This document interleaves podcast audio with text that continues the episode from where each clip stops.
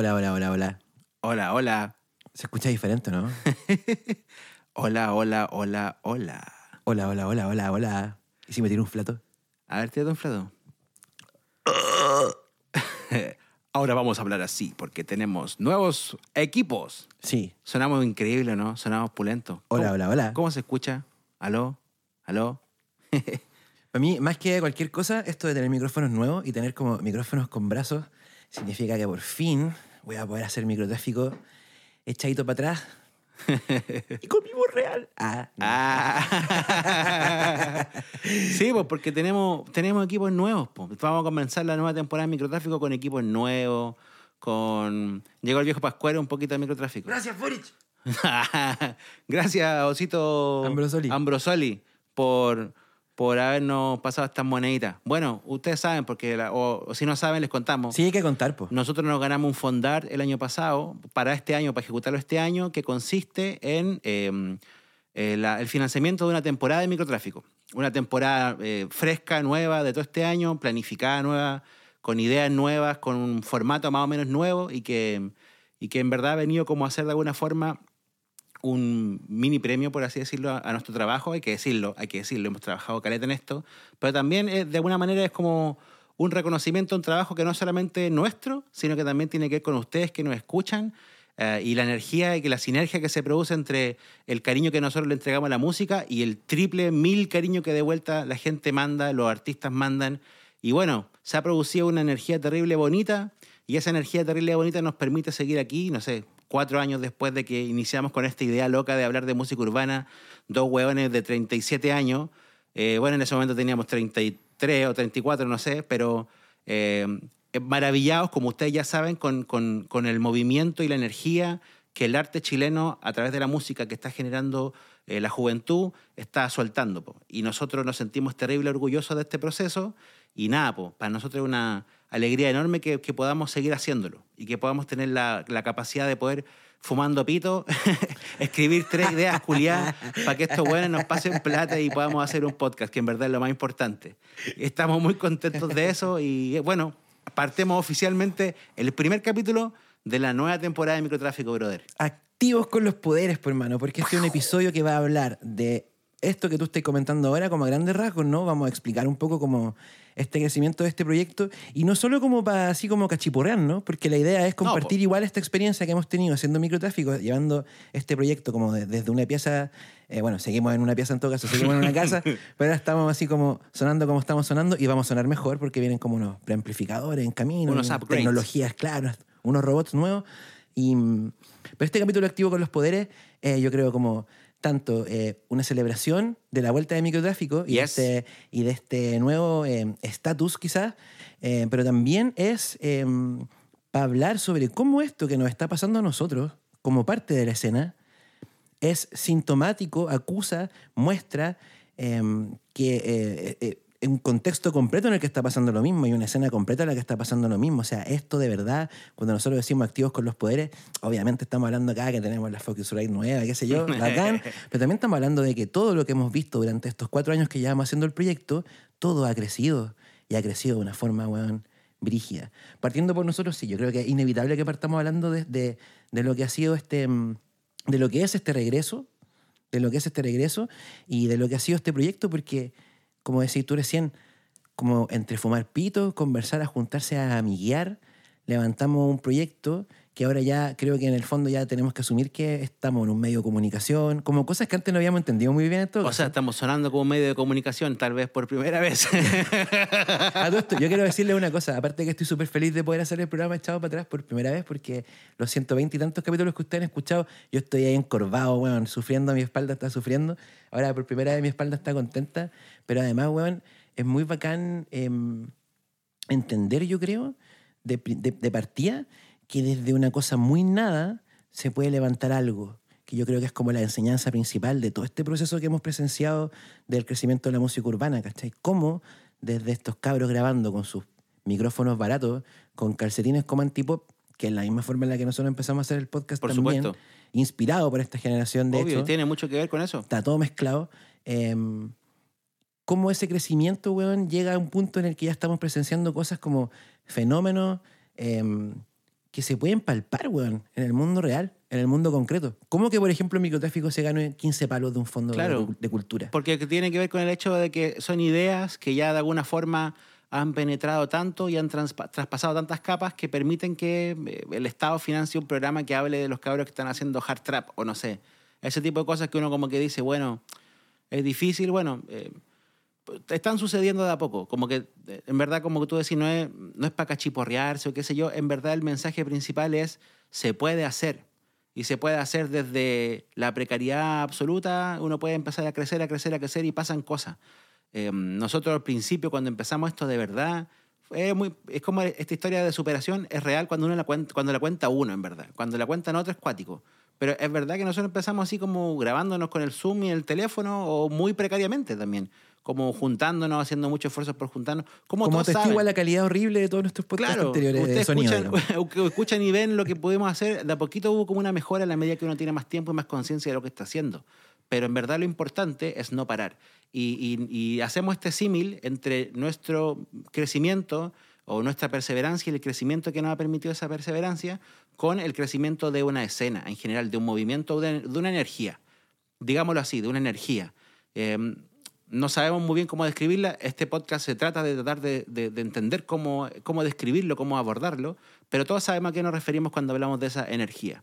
Que es una energía que, eh, que hace muchas cosas, que separa a esta generación de la anterior, que separa a, a clases sociales, que separa de repente ideología o un ser humano nuevo, joven, que tiene una forma de entender las cosas a través de su arte. Esa energía, que es la energía que nosotros en microtráfico también tratamos de escudriñar, de analizar, de amar, de entender, es la que nos permite estar aquí y es la que ha permitido que Caleta de Cabro, hoy día, que tienen, no sé, 15 videos en su YouTube, tengan millones de reproducciones en un año o en dos años, ¿cachai? Es la misma energía. Es la misma energía que hace que los artistas chilenos estén colaborando con lo- locos de afuera, que el flow chileno sea cada vez más cotizado. Es la misma energía. Es la misma energía que tiene a muchos artistas chilenos siendo industrias, dando trabajo a, a mucha gente de su familia o sus amigos. Es la misma energía. Y esa energía que nosotros también nos hemos encargado de decir que eh, queremos que se propine que esto mismo que nos pasó a nosotros, que somos ya dos hueones más o menos viejos, les pasa a locos que tienen 19, 20 años. La misma energía, porque está ahí, tienen que salir a buscarla nomás, está de ustedes, digamos. A lo que me refiero es que se pueden hacer cosas y si no tenemos cómo hacerla, tenemos que buscar cómo hacerla. Eso es. Ya, bacán, me encanta. Me encanta lo que dijiste como introducción e idea general. Pero vayamos al grano. Eso. Vayamos al grano, Castro. Primero que nada, Microtráfico, temporada nueva, con este sonido bonito, es ah, un proyecto que se va a extender por 40 capítulos. Estáis escuchando ahora en este momento el primero de 40 capítulos, van a quedar 39 más y la cosa va a ser así de acá en adelante. Con la excepción de este mes en el cual vas a escuchar este capítulo con el estreno de No para Tele, que es el capítulo que viene después de este, que en el fondo lo que te estoy presentando ahora, lo que te estamos presentando es, ahora vamos a hablar de cosas muy buenas y de que vamos todos para arriba y que andamos con el ki Sí, po, y bacán, activos con los con poderes. los poderes, ¿cachai? Pero hay un pero. Sí, po, y esos obvio. peros constituyen el segundo capítulo que vais a escuchar ahora. Pero la cosa va a ser así. De abril en adelante, en verdad, va a haber microtráfico de forma periódica, microtráfico de forma semanal, todos los martes un nuevo capítulo de microtráfico y la cosa va a ser así. Cada mes vas a escuchar el microtráfico de siempre, eh, que estoy con acá con mi mejor amigo Castro hablando por... eh, bueno, El vamos a- clásico formato de El microtráfico. clásico microtráfico de análisis de música y de conversa de amigos volados, dos veces al mes, intercalado con una entrevista con un artista de la casa, de Brutal. los artistas regalones de microtráfico, partiendo con el. Slum, Brígido. partiendo con el Slum, y no saben con quién vamos a terminar, pero vamos, me voy a quedar callado. Y, partiendo con el Slum, entrevista, y además, el clásico también, compilado Nueva Música Chilena de Microtráfico, Todos los meses. todos los meses con 10 artistas nuevos y, y también en, compañía de mi compañero Castro, porque ahora que hay sueldo le interesan estas cosas. Puta, lo primero que todo, fantástico que podamos, bueno, que podamos tener eh, la, la capacidad de poder generar contenido, pues, ¿cachai? Y, y poder gen- generar contenido así con, este, con esta dinámica. Un sueño, eh. La raja. po. Sorry. Un sueño. Qué increíble. Estoy muy contento, hermano. No, está muy hiperventilado. Bueno, o sea, Estamos creo que se nota, no, Sí, no se creo que haya que decirlo, pero está muy hiperventilado. Nos juntamos, Castro vino de Valpo, o sea, vino a Valpo desde Santiago. Eh, yo a mí se me olvida ya donde estoy, de lo contento que estamos. Llevamos un par de días acá en la casa compartiendo también a los amigos y también avanzando un montón de cosas, porque ahora este proyecto, microtráfico, estoy, y esto me lo digo a mí mismo también, como que me estoy hablando a mí. eh, Salvador Escobar, entiende. Microtráfico ya no es lo que tú haces con tu amigo así con la pata pelada en la pieza tapado ahí con una antipop de calcetín. También es algo que existe, que mueve energía, que importa, que es un medio de comunicación. Yo también estoy, estoy- me lo estoy diciendo a mí mismo, estoy así internalizándolo. Que tenemos un proyecto que ya ocupa, no sé, un espacio, que queremos que ocupe un espacio físico, que se gana cosas, es bien increíble. Pero en términos prácticos, en términos prácticos, volviendo, aterrizando, sí. saliendo de la hiperventilación. ¿Ok? 40 programas, 4 programas al mes, frecuencia semanal, Sí. invitados todos los meses, Invitados. compilados de música todos los meses, descubrimiento musical asegurado, de acá hasta diciembre al menos, y obviamente vamos a hacerlo mejor que nunca porque todo lo que hemos hecho hasta ahora lo hemos hecho por cero pesos. Obvio.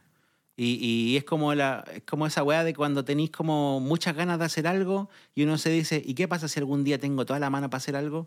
Puta, tenéis que hacerlo bien, po. Obvio, como si luchaste tanto para algo y de repente como que llega la posibilidad de que pase algo que implique, no sé, tener un, un- un poco de material o recursos, qué sé yo, hay que jugársela. Nosotros no, no le hemos jugado y no la vamos a seguir jugando porque esta energía es muy pulenta, eso.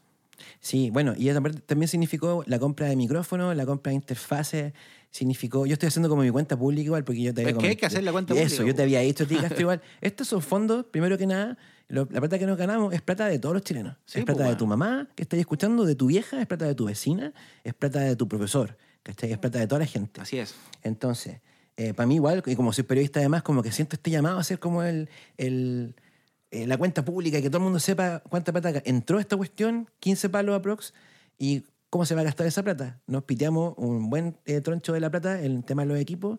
Castro y yo este mes vamos a tener sueldo, lo que significa que, por ejemplo, cuando tú tengáis como la duda de si mandarme música a mí por el DM microtráfico, bueno, mándamela. Es mi trabajo escucharla. es mi trabajo. Sí, Literalmente es mi trabajo escucharla. Así que eh, mándenme música, háblenme. Es mi deber en este momento. Estoy así contratado, weón, para estar escuchándolo Soy constantemente. un empleado de la música urbana chilena. Exactamente. En este momento somos obreros de la música Somos urbana chilena. siempre Y la pega que tenemos, que, se, nos- que, nos- que, se nos- que nosotros como que nos autoconvocamos, pero igual como que nos ha sido también eh, Entregada de alguna entregada forma. de alguna forma, ¿cachai? Eh, ahora ya tiene como una forma mucho más oficial, una, una estructura mucho más oficial. Eh, y claro que somos trabajadores de la música urbana chilena y esa es una pega que nos dieron ustedes. Esa weá yo Uh. la encuentro increíble, como que Qué hermoso. Ustedes nos dieron este trabajo, nos encomendaron este trabajo. Vamos a administrar esa plata con todo el cuidado del mundo. Bueno, hemos tenido reuniones. Hermano, yo cuando dije pon- quiero ponerle microtráfico a mi proyecto, jamás me imaginé que iba a terminar hablando con una contadora. Sofi, un saludo, muchas gracias, querida, Oli. por toda tu asesoría eh, financiera para este par de hueones sin ninguna cultura Financiera. financiera. sin ninguna cultura Para este financiera. par de botaratas. Sí. Eh, eso, eso quería decir, como en términos prácticos, significa eso, o sea, significar una temporada con, con mucha más actividad de la que ha habido nunca en este proyecto, porque como estaba comentando recién, todo lo que se ha hecho hasta acá, yo lo he hecho y lo he hecho con mi amigo Castro en los podcasts, bueno, a cambio de nada, por los aplausos. Entonces ahora que hay un poquito de plata... Por el amor, hacer- por el amor. Vamos a hacer maravillas. Claro, Sí, o sea, obviamente. Por el Eh, amor de la- No, por los aplausos en decir, es un Que decir por que... nada, igual es cuático que el amor tiene un valor Eh, terrible y brígido. Pero, más, pero, claro, no por dinero. Pero no yo por, no puedo no por- comprar desayuno con amor. ¿Cómo que no? bueno, eh, eso, po. Y, y- y- y, bueno, de más está decir, y con esto voy a ser súper in- insistente, yo cacho que todo el año. Onda, el fronteo es para que te des cuenta que dos hueones como nosotros lo pudieron hacer. Y, ojo con lo que digo, porque yo digo, yo he postulado a muchos fondos, he trabajado como siendo parte de otros fondos y por primera vez me gano o nos ganamos un fondo que nosotros escribimos desde cero. Lo había intentado antes y no me había eh, pasado, no, no, no había podido, eh, estaba a punto un par de veces. Y había trabajado en otros fondos de otra gente. Y lo digo de nuevo, se puede, se puede. Eh, un- Hermano, yo lo quiero decir así, mucho más, em, em, ¿cómo se dice? Puntualmente. ¿Qué cosa? Cabros, métanse en fondosdecultura.cl, Sí, weón. weón. Lean, Lean la las platas que hay destinadas para diferentes proyectos. Esto lo quiero decir súper claro. Fondosdecultura.cl. Sí. A mí me tiene súper, mira, quiero decir una cosa. Y aquí quiero como hablar un poco de la parte como em, no tan buena quizá de todo esto. Porque ya, microtráfico se gana un fondo, nos ganamos un fondo, nos ganamos 15 palos. Bacán esto no deja de ser súper raro porque música urbana es una palabra, es una cosa, un término que no convoca precisamente al mundo de las instituciones, al mundo adulto. Más No, bien po. lo ahuyenta. Entonces ya, bacán esta señal, ¿cachai? Pero resulta que yo lo que he notado desde que empecé a comunicar que nos ganamos el fondo, que insisto, no es una weá de cachiporearse, es una No. weá de que nosotros queremos.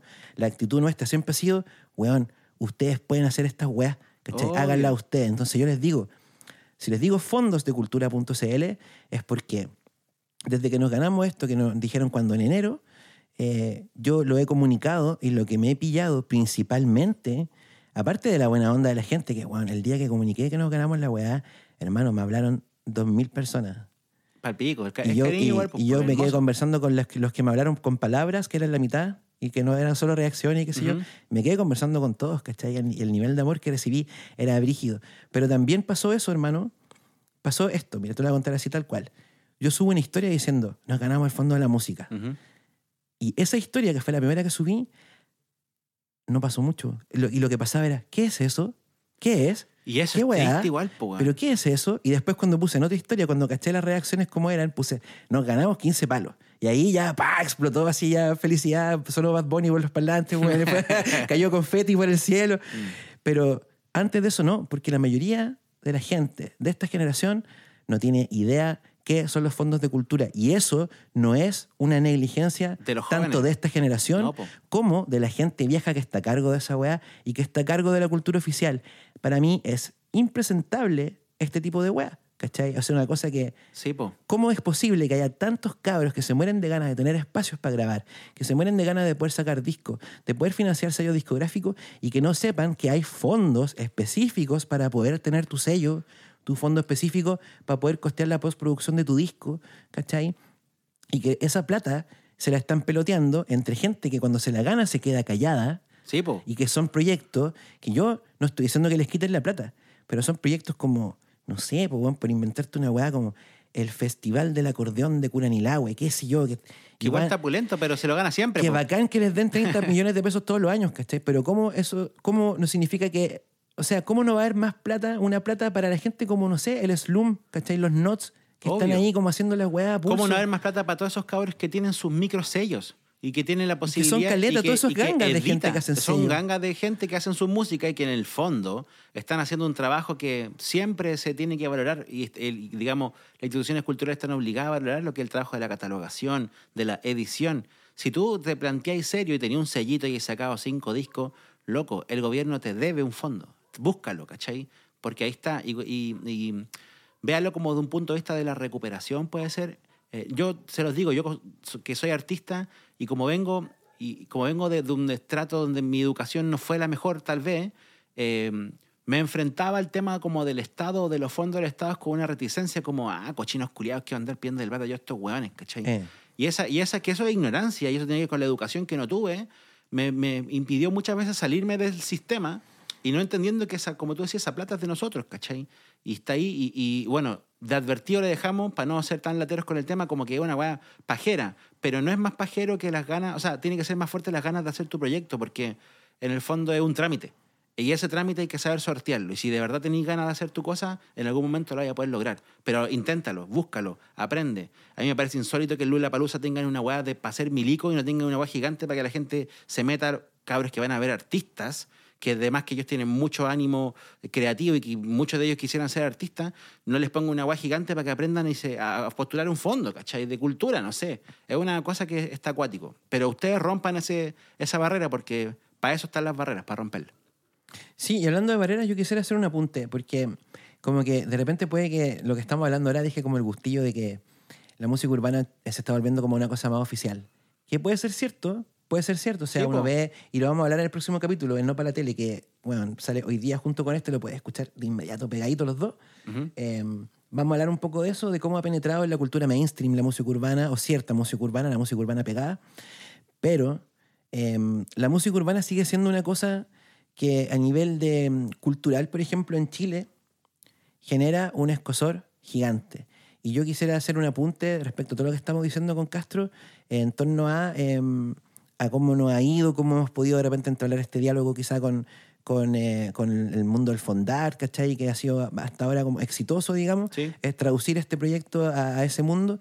Pero nosotros ven- venimos ahora de una experiencia que tuvimos el día de ayer, que, Déjame, quiero ser- mira, déjame hacer la intro periodística. Ok, ok, como ok. Periodística. Deja calmarme. Ya, yo también, a mí también me cuesta calmarme. Les voy a contar una cosa que no es bacán y que no es grata, pero que igual activa los poderes. Eh, Pasó lo siguiente. Microtráfico, nuestro proyecto, querido, lindo. Nosotros nos cono- conocimos a una persona que trabaja en la administración del Parque Cultural de Valparaíso, ex cárcel. ex cárcel, acá en Valpo, que es un espacio cultural Gigante. con unas instalaciones increíbles, así primer mundista. Brutal. brutal. De hecho, tan brutal que a mí nunca se me hubiese ocurrido pedirlo para realizar ningún tipo de actividad de microtráfico por lo bacán que se ve, ¿cachai? También en este rollo de ignorancia de uno, y uno Claro. está como eh, también... eh, No somos dignos. Claro, ¿no?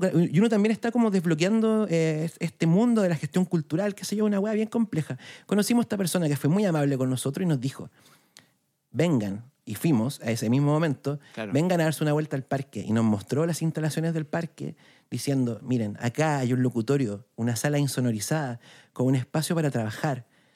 Grande, todo, bacano, insonorizado. Sonaba, o sea, no Una sala sonaba- profesional. No sonaba la raja, claro, un locutorio. Un locutorio profesional. Una sala de grabación, claro. Aquí se pueden hacer tocatas, acá en este espacio se puede hacer esto otro, bla, bla, bla. Perfecto. Yo piqué al tiro, porque Microtráfico es un proyecto que tiene ganas de ser también eh, muchas cosas. Es decir, este podcast, que nos ganamos el fondo, compramos micrófono, bacán. Ahora tenemos un podcast más pro. El otro año, ojalá, cámara, hacer algo audiovisual. Después, qué sé yo, eh, la operación de trasplante capilar de Castro, para que tenga pelo de Ah, nuevo. Crecer. Claro, crecer, po, Pelo, ¿cachai? te- lo que sea. La casa, una casa. Yo lo que vislumbro, lo que más, una cosa que quiero, que la noto como cuando vienen los cabros para acá a mi casa a grabar y todo, hay ganas de congregarse en un espacio físico. Entonces, este ofrecimiento caía demasiado bien, caía muy bien. Un Era espacio para microtráfico bonito en Valparaíso, particular escena también acá en la quinta región, que es una cosa que a mí me interesa mucho porque acá está lleno de talento, hermano. O sea, escuchen a Naiso, todo lo que les voy a decir. Escuchen a Naiso. Entonces, eso generó mucho entusiasmo, esa invitación generó mucho entusiasmo. Y esta persona me pidió que redactara un proyecto de vinculación y colaboración entre el parque y microtráfico como una mera formalidad, porque ya estaba como, según él, oye, este aquí está la mano, está la papa, vénganse nomás, redáctenme la weá, y lo pasamos con mi jefe amigo, que es como un conocido mío que tengo, Mario Humada, y vamos a... Y esto va a ser muy sencillo. Ok, mandé el proyecto, pasó una semana, no me contestaron, y después esta misma persona que conocimos me dice, oye, te recomiendo como mandar de nuevo el proyecto porque tú sabes que estas cosas son difíciles, la cultura, qué sé yo, como que hay que insistir. Y yo le dije, muy cortante y muy como soy yo también, le dije, mira, tú me dijiste que esta weá era re fácil, no le dije weá, obviamente. Tú me dijiste que esto era muy fácil y ahora no lo es, entonces yo no voy a insistir. Y él surgió y de surgimiento surgió, de su urgimiento surgió, ah, como el freestyler, barras. De su urgimiento surgió la posibilidad de juntarse finalmente con este famoso Director Mario. Humada, director del Parque Cultural de Valparaíso, ex cárcel, Actual director. actual director, con el cual nos reunimos el día de ayer, Ayer, en su mañana. oficina en la mañana, en lo que fue lo que yo Puta espero que se convierta después en, en un chiste, en una weá que de la que nos podemos reír. Pero fue súper triste, cabro. Fue una weá muy triste la que vimos el día de ayer, porque nos fuimos a juntar con Castro, fuimos los tres, Castro vino de Santiago, qué sé yo. Nos fuimos a juntar para concretar el uso de un espacio en la ex cárcel para grabar el podcast, para tener nuestro equipo, para poder invitar artistas a que graben canciones y para poder hacer tocata y un montón de cosas, de actividades, para que microtráfico tuviera un lugar, Claro. un lugar físico.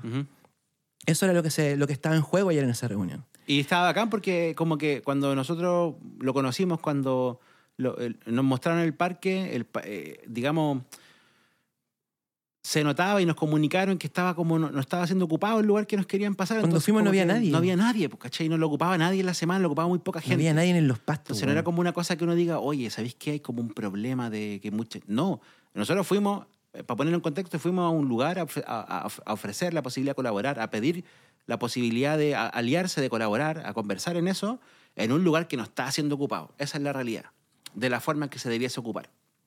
Sí, po, de, de la forma que se debe ocupar y que, bueno, obviamente el, el proyecto que yo presenté, que yo escribí, hablaba precisamente eso. Decía, la idea acá es vincular este proyecto, microtráfico, que mueve energía, que mueve personas. Bueno, yo vivo acá en un monoambiente, acá en mi monoambiente chiquitito en mi casa pasan metidos gente que entra y sale el Rich y la Bebé Veneno, weón, la Poli, la Wavy, el Cute, ¿cachai? Va gente que entra y sale. Entonces, llevemos esto, transportémoslo en un espacio más grande, equipado para poder hacer cosas, en el fondo trabajar, tengamos un espacio de trabajo, una zona de microtráfico, en este lugar que, como decís tú, no hay nadie, no hay nadie. Estamos hablando de un parque cultural increíble, con unas instalaciones soñadas, de primer mundo, con un pasto lindo, con No, un vista. parque hermoso. El que conoce el parque Excárcel entiende lo que Búsquenlo en. Google, hermoso. Si no lo conocí, búsquenlo en Google. tiene una increíble. sala de música que no, no Más hay ni una en creo. Santiago. No hay ni una en Santiago como la que tiene. en el- hay una galería increíble. Es un parque a, a nivel internacional. De nivel internacional está en Valparaíso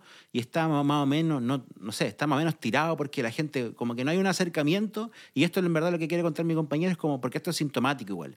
Tiene que ver como con, con cómo se trabaja la cultura y la burocracia chilena. La Cuéntame lo que gente pasó no con va. este weón La- saco wea del... Ya, perfecto, con, con Mario Humá. Vamos al, al- al Mario Mua. Ya, bueno, la cosa es que nosotros llegamos a encontrarnos en una reunión con una persona que es el director cultural, el director de, una- de- de un parque cultural, digamos. I- Imagínense esta escena. Él era como un inspector de colegio que estaba en su oficina. Nosotros éramos los dos niños castigados que llegamos a hablar con él y él nos miró por encima del hombro todo el rato. No pescó ni una hueá de lo que le dijimos. El tipo ni siquiera se había dado una molestia a leer el proyecto que le habíamos enviado. O sea, eh, la persona que nos hizo el gancho para la reunión se lo tuvo que llevar ahí impreso, se lo imprimió como para que el güey lo viera antes y él ni siquiera se molestó en ojearlo. Nada. Y después de que le presentamos el proyecto de microtráfico y le que le dijimos que necesitábamos un lugar pa- para realizarlo y que nos parecía lo más natural del mundo que un proyecto como el nuestro, que mueve a gente joven, sea llevado a un espacio como un parque cultural, que la cultura es de la gente joven, es para la gente joven, en su mayoría, digamos, como la gente que lo, más activa la weá, que más le preocupa, que más le Obvio, importa la po. cultura, a la gente joven. Obvio. Y el tipo va y nos dice que la música urbana No es para él música. no es música, Esa es su respuesta. no es música, que a él no le interesa la música urbana, que él tiene todos los prejuicios del- que- de los que nosotros le hablamos, porque nosotros le dijimos, mira, nosotros sabemos que la música urbana provoca estos prejuicios, pero nosotros creemos esto, esto y esto, y él esperó que termináramos para decir que la música urbana no era música y que él tenía todos esos prejuicios. Prejuicios de clase, Claro. prejuicios... Etario. eh, eta- prejuicios también clase, eh, etario. de- musicales, porque él es un rockero, ¿cachai? Eh, y con una indolencia, weón. Con ignorancia. Con una... O sea, primero que nada... Indolente, sí. indolente ante la idea de llevar gente al parque, gente joven, ante la idea de poder estar conectado con la cultura de las personas jóvenes que se nota en el parque, que no está ahí presente, porque en el Parque Cultural de Valparaíso van puros hueones viejos y gente apitutada de la cultura de siempre. Están siempre los mismos hueones, los Mismo mismos tufillo. carteles, el mismo tufo culiado a, a hueón, a como dicen en la cosa nuestra, como eso, como sándwiches, a flato de pan, de, de sándwiches con, con mortadela. el esa mismo tipo de, cultura, como entre sí. comillas, que está bien, hay un montón de culturas, pero el tema aquí es el siguiente. El tema está aquí. Nosotros no estamos criticando el gusto o, o ni siquiera estoy apelando, aunque podría hacerlo porque uh, alguien que está trabajando en la cultura tiene que estar permanentemente entendiendo la cultura que se produce. Pero aún así, si es que no conoce, si es que no entiende música urbana, estamos hablando, estamos hablando de una persona que reaccionó frente a un proyecto que... Y esto, sí que, esto es lo que voy a decir, sí que es fronteo. Yo sé que si nosotros hacemos un evento de microtráfico en ese parque o en cualquier lugar, y si se dan las condiciones, nosotros podemos llevar mucha gente. Y mucha gente que no está utilizando un espacio cultural que se debiese ocupar. Entonces, eh, frente a ese panorama que nosotros de forma muy preclara se lo mostramos y le, le pusimos en la mesa, digamos, los síntomas culturales para que entienda la importancia de esto, su respuesta es, no me interesa. Se lo explicamos con pera Se lo explicamos manzana. con pera y manzana y, y la respuesta de él es, yo prefiero quedarme en mi ignorancia. Y nos puso su ignorancia en la mesa en vez de decir, ¿saben qué? Podría haber dicho, yo no tengo idea de esto, pero me parece interesante poder acercarnos a los jóvenes. Ok, veamos la posibilidad. Su respuesta Nada. fue una respuesta de mierda. Tengo que verlo con el consejo no sé cuánto y nos mintió en nuestra cara porque la nuestra persona que nos hizo el gancho para llegar a esa reunión nos había dicho que esa, esa, todo eso no, no era una figura que importara en verdad. Era solamente cosa de que a este director, Mario Humada, le, le, le gustara el proyecto y estábamos listos. Estábamos listos. Y el buen inventó, nos mintió en nuestra cara, inventó unas razones de que yo aquí no importa lo que yo diga. Y además, que es la weá que a mí me tiene, bueno, mil weas me tienen emputecido esa reunión de ayer este loco va y nos dice que su opinión, no, lo que yo pienso de esta música no importa. No importa que yo no sepa, no importa que no me interese, no importa. La indiferencia, la ignorancia y la indo- indolencia ya institucionalizada, ¿cachai? No importa. Y nosotros, llegó un punto en la reunión, y esto igual lo quiero contar, llegó un punto en la reunión en que yo dije, me importa un pico este weón, y lo encaré y le dije, mira, tú eres el director de un parque cultural, tu opinión no es indiferente, y tu ignorancia tampoco, eso fue lo que dijiste tú también, tu ignorancia, ¿cachai? Tampoco es indiferente. Y ahí fue una cuestión que los últimos ya 10 minutos de esa reunión de mierda tienen que haber Fue sido incomodísimo. incómodo y nosotros increpando al weón todo el rato. Sí. Nosotros nos quedamos callados y, bueno, contamos esto ustedes saben, nosotros somos re sinceros y somos así. Y nosotros contamos las cosas que nos pasan porque creemos que así uno aprende nomás. Po. Y, y- y- y si les contamos esto es para que entiendan que en este camino se van a encontrar con muchos huevones así porque la cultura y el poder está dominado por gente que no los entiende a ustedes. Y cuando digo ustedes me refiero a los músicos jóvenes. No están ni ahí con entenderlo, no tienen ganas de entenderlo, principalmente por el miedo a morirse por el miedo a desaparecer en, la cultura, porque está pasando ese cambio, está pasando, y, lo digo de, una manera que, en el fondo trato de convocar, porque, porque el llamado no es a que nos separemos más como generaciones, sino que el llamado es a que nos entendamos, y estos locos no entienden, no entienden, y quiero que entiendan que esto va a seguir sucediendo. Eh, les va a seguir sucediendo a ustedes en la medida que hagan cultura que les moleste a los viejos, ¿cachai? Y- y- y lo, que, lo que nosotros en el fondo le, le- le transmitimos fue eso, fue que el- su ignorancia, su indolencia es un problema sistémico, es un problema de la cultura en Chile. La cultura en Chile tiene llenos de sacos de hueá como eso gobernando puestos importantísimos, puestos importantísimos haciendo pura mierda. Y en verdad no, no están haciendo lo que realmente tienen que hacer. Y como les decíamos al principio, esa plata, esos espacios, esos recursos son nuestros. Y, y bueno, es una cosa que nos da mucha rabia, pero se las compartimos porque eh, también esa rabia, esa energía que ayer puteamos, weón, todo el día con la weá, puteamos. Hermano, terminamos tomando. No soy, yo no tomo cerveza, no tomo Puteamos, copete. weón, Terminamos tomando chela a la una de la tarde, weón. sí. Antes de la una, dame una cerveza, por favor. puteamos caminando, puteamos almorzando, puteamos tomando, después seguimos puteando, pero al final después nos terminamos riendo de la weá, pero como todo en la vida tragicómico, pero en, el- en fondo se lo compartimos porque es sintomático y hay, hay cosas que van a seguir sucediendo en la medida en que la gente que tiene el poder no entiende que hay un cambio cultural. Microtráfico es parte de ese cambio cultural y estamos activos con los poderes porque entendemos que ustedes están más activos que nunca y que se está haciendo un montón de cosas muy interesantes y van a seguir sucediendo esas cosas muy interesantes a pesar de todos los Mario aún más que hay en, en los gobiernos o en la cultura de Chile, ¿cachai? Porque los Mario más no solamente están en la cultura y en el gobierno, están en la tele, en los medios, en la publicidad, en la prensa, etcétera. Está lleno de gente que no, no quiere entender, no quiere abrazar esta, este continuo. ¡Mario Humada! ¡Chuche, ¡Chuche tu madre! Queríamos puro decirlo, conchetumare. Sí, Ya. eso. Chao, Mario Humada. Y bueno, avancemos. Mario Humada y la gente como Mario Humada, a mí me. Obvio que uno le da pena, le da rabia, toda la weá. Pero finalmente, ustedes saben cómo es la cosa y cómo es esto de, de ser persona y de ser humano. Sí. Cuando viene un culiado y te dice que no, más ganas te dan de hacer la weá. Y entonces, Mario Humada, lo único que lograste con Chetumare fue despertar esta Subir bestia. a nivel 2 el ki. Eh, entonces, Ahora nos vamos a conseguir, weón, no sé, un barco para hacer. la pulenta, un cru- el crucero microtráfico, espérenlo, espérenlo, espérenlo. Ni ahí con tu cerro cárcel. La pulenta. Entonces, mira, lo que, lo que pasa es lo siguiente. Microtráfico, este crecimiento, este tipo de cosas, eh, el hecho de que estamos hablando con el director culiado de un parque cultural, todo ese tipo de cosas responden a un contexto mucho más grande que nosotros, obviamente, porque nosotros somos una cosita chiquitita dentro del universo de la música urbana. Claro. Pero hay una cosa que hay que entender igual, que también me lo digo a mí, a mí mismo, es que somos parte de ese universo, somos parte de esa escena y en la medida en que esta escena eh, crece, nosotros también, porque nuestros destinos ya están conectados, ¿cachai? Sí. Están- ya se mezclaron. Ya somos los tíos microtráfico. Eso, entonces, weón, lo que pasa con nosotros, microtráfico, esta media hora que llevamos hablando de nosotros mismos, que, bueno, me parece bacán igual hacerlo de vez en cuando, Sí, weón. em, tiene que ver con que esta activación de poderes es colectiva, es multitudinaria y tiene ciertos hitos de cosas que han estado pasando el último tiempo Claro. que nunca antes yo había visto en mi vida, compañero. O sea, primero que nada, primero que nada, lo que pasa con nosotros y lo que está pasando con nosotros y todo este estirón del proyecto. Increíble. Pero yo miro alrededor mío, miro la música urbana y digo, weón, esta weá es como. Se repite caso a caso a caso. Uno lee Trap Today, aguante Trap Today, el diario oficial de la música urbana chilena. Uno Aguante, mis mentes. Apulenta ahí, Nacho, Franquito, un besito, weón. Y resulta que uno lee esta weá y ve todo el tiempo noticias que son hitos en el fondo, hitos gigantescos.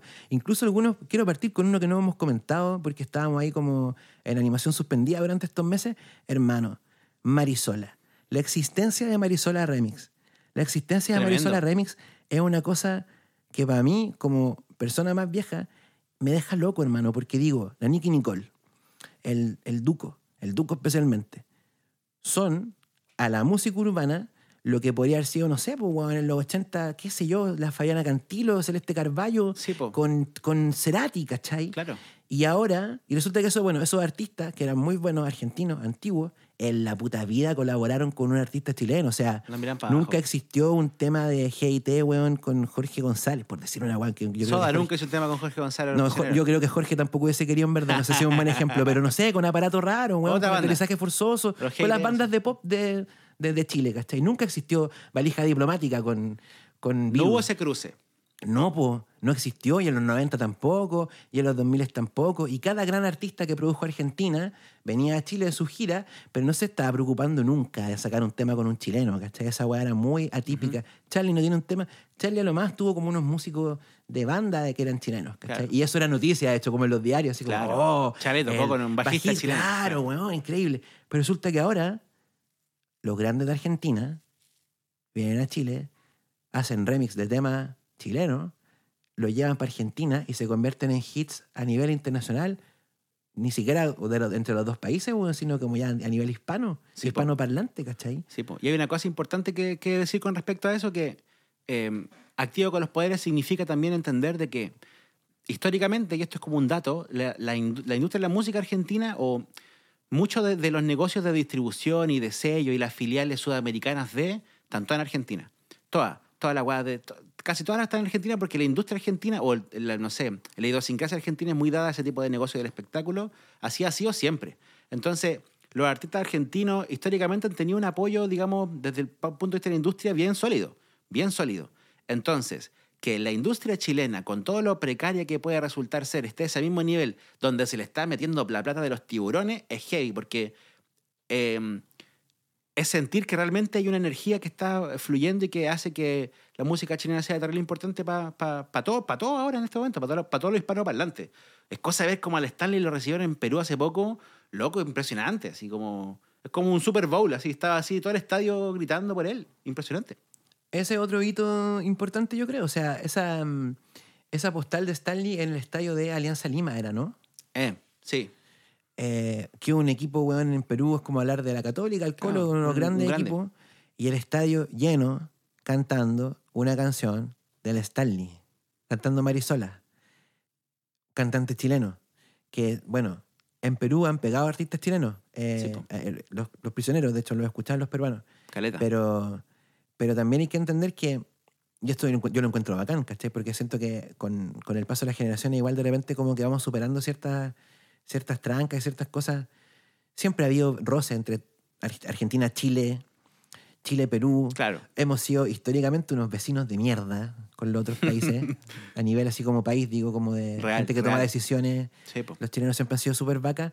Entonces, qué bacán igual ver que por un momento que sea, esa weá como que no es eh, obstáculo para que estos artistas chilenos que son muy valiosos los puedan tomar en cuenta en Argentina, donde nunca han pescado en realidad los músicos chilenos, y también puedan convertirse ya en ídolos multitudinarios, weón, en un estadio cantando tu tema, ¿cachai? En otro weá. país. En otro país. Eso es loco, ¿cachai? Como, eh, eh, es loco pensar esa weá como, no sé, po, piensa lo que pasa cuando Drake viene para acá, ¿cachai? Bueno, piensa más o menos una energía similar al Stanley cantando en Perú, ¿cachai? Pero con Pensar ganas, weá- sí, no como Drake en los Claro, con, eh, jugándosela. eso es la zorra, pues, increíble. Y eso, eh, de alguna forma, ese también es el crecimiento que queremos poner como la bandera, digamos. Entendemos que microtráfico también ha sido testigo de ese crecimiento. Podemos hablar desde, no sé, muchos hitos para atrás que también han sido similares. No sé, Una Noche en Medellín, de- desde el Ultrasolo para adelante han pasado cosas increíbles también. Y bueno, Marisola también eh, es como parte de ese camino, de ese crecimiento que va la industria musical chilena. Y a nosotros nos tiene terrible contentos que eso pase. Sí, po, de hecho, eh, hablando de crecimiento, yo creo que mm, para mí, por ejemplo, un personaje que encarna muy bien esto eh, y que su, su mera existencia y lo bien que le va, habla de- del crecimiento de la escena, ese para mí es el Jere Klein. Porque Jere Klein em, llegó a ser el número uno chileno, el más escuchado de Chile, en Chile, Actualmente, sobre la base de em, no una carrera larga, que No, hayamos visto cómo, cómo creció y cómo lo hizo y cómo se esforzó, qué sé yo, como que, hermano, el loco, mira, no quiero que se entienda que lo estoy llamando un aparecido, porque lo que yo quiero decir es como, quiero comentar ese fenómeno, esa rapidez, pero como síntoma de algo bueno, porque resulta que los cantantes urbanos que se han ido pegando, Ujú. Marcianeque, el Pablito, el Harry, todos ellos han formado un colchón. Un Claro. colchón. Y en ese colchón se pueden apoyar otros, ¿cachai? En esa plataforma, en ese soporte. Y además han em, creado, digamos, cierta expectación en torno a la música chilena, cierta energía en torno a la música chilena, de la cual, si un artista sabe cómo acoplarse a ella, como el Jere Klein, va a partir al tiro muy bien su carrera, po. No va a tener que pasar por las pellejerías destinadas a artistas chilenos usualmente, ¿cachai? Y que nos falta el que de repente incluso como que la, la endiosa y dice, oh, no, que como que... Las romantiza. y todo ese Claro, paso. romantizan así como el haber sufrido caleta. Que no El haber tocado tres años en bingo en la Pobla. Yo digo, weón, ojalá, Y haya- beneficio. ojalá haya más gente todavía como el Jere Klein que pueda aparecer, pegar unos TikTok y, y de ser parte de este fenómeno al tiro y ser el nuevo de este fenómeno y a partir de eso generar mucha expectación, Sí, po. plata, trabajo, views, toda la weá. Hacer De industria. una. De una. Sin tener que estar esperando ahí como, weón, está bien el proceso, ¿cachai? A nosotros nos encanta el proceso. Ustedes han visto, han escuchado el proceso de microtráfico.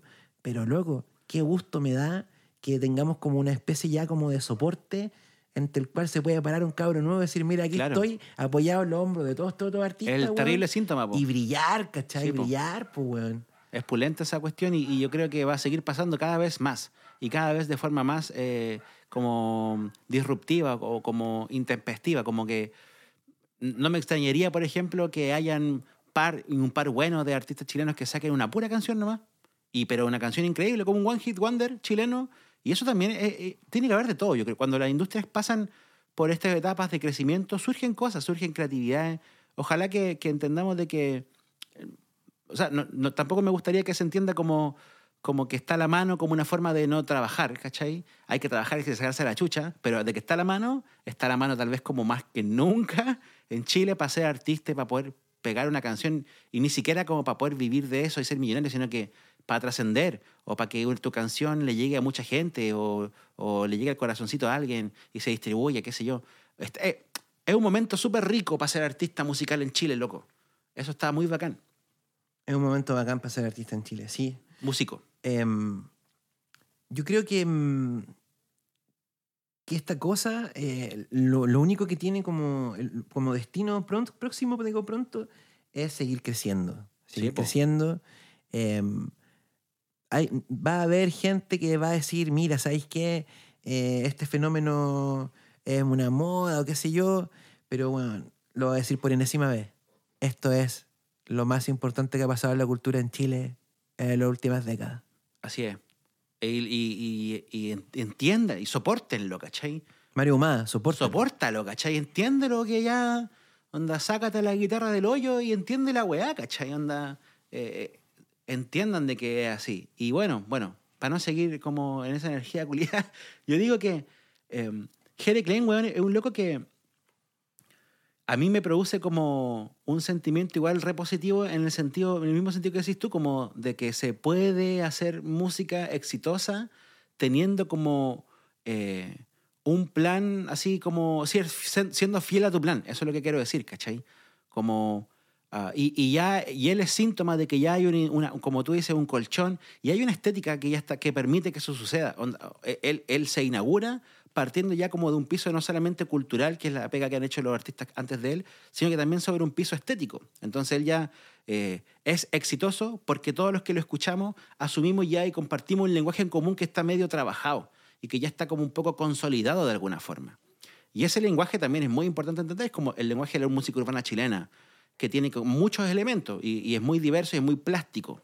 Pero es el lenguaje de la música urbana chilena, que tiene que ver con la calle, que tiene que ver un poco como con la, eh, con la eh, forma de entender la- la- la- las emociones que tiene la juventud. Hay un- muchas cosas que conforman esa plasticidad de ese lenguaje chileno.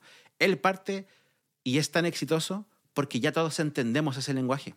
Ya todos hablamos ese lenguaje de alguna forma. Digo, todos los que consumimos esta cultura. hablamos ese lenguaje y por eso no, no, no, no, no, no nos causa una cosa rara que hablas así. No es como, oye, ¿qué? E, esto es parte de una, de una clave, ¿cachai? Una clave cultural que ya la asumimos, la entendemos y la vacilamos, pues, ¿cachai? Y esa weá es pulenta porque te guste o no, encontréis que estés siendo bajista o no sé, o lo que tú puedas pensar, eh, eh, el hecho de que exista y que exista y que sea exitoso y que tenga como una valoración, ya hace que tenga una validez, digamos, como, como, como, un, como un, un, precedente que te explica tu tiempo. Y eso es fundamental. Para mí, al menos como yo como artista, es fundamental. Yo cuando lo escucho y lo entiendo, aprendo lo que está pasando. Y eso es así, y eso no lo va a cambiar nadie. De ese cambio cultural y de esas claves culturales nuevas versan los próximos 39 capítulos de este podcast, así que quédate ahí, escucha el que viene ahora, no para tele. Y nada, yo creo que aquí lo dejamos, hermano, para empezar, porque esto es aquí, estamos estirando, ¿no? Estamos precalentando. Le estamos echando agua a la sopa recién. Eso. Ya, Castro, un placer, weón. Un placer, como siempre, mi brother. Y bueno, eh, muchas gracias por apañar esta energía tan bonita de microtráfico, toda la gente que nos escucha. Y más que nunca nos están oyendo este año. Eso. Bye bye. Excelente. Bravo. Excelente, ya. Bacán, el primer programa con los, con los micrófonos nuevos. Vamos, conchetumare. Proyecto financiado por el Fondo de Fomento de la Música Nacional, convocatoria 2023.